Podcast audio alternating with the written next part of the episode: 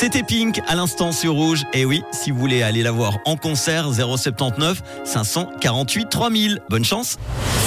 C'est un truc de fou Je vous propose ce soir un truc de fou pour les gourmands. À la question ketchup ou mayo, on aurait plutôt tendance à répondre, en tout cas pour ma part, ketchup. On aime y tremper nos frites, parfois en mettre dans nos spaghettis, mais jamais, au grand jamais, on aurait eu l'idée ni même l'envie de l'inviter dans nos desserts. Eh ben, on ne peut pas en dire autant de la marque de luxe Fauchon, qui signe sans doute la collaboration la plus culottée de ce début d'année en s'associant avec Heinz. Vous connaissez la marque référence du tomato ketchup sous la houlette du chef exécutif de Fauchon, Sébastien Monceau.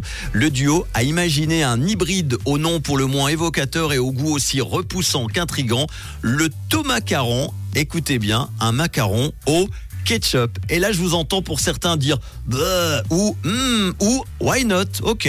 Entre les deux petites coques, en tout cas rose fuchsia parsemées de graines de sésame, se cache la garniture parfumée au ketchup. Heureusement, le goût du tomacaron n'est pas trop prononcé et plutôt subtil. Ce macaron atypique symbolise la rencontre de la finesse gastronomique française et le rayonnement de la culture américaine. Cette recette unique est composée à base de rhubarbe, de fruits rouges et gingembre avec un petit insert tomato ketchup. Un macaron au ketchup, est-ce que ça vous tente ou pas En écoutant pourquoi pas, tiens, les guides du réseau, Kungs dans quelques instants et David Guetta.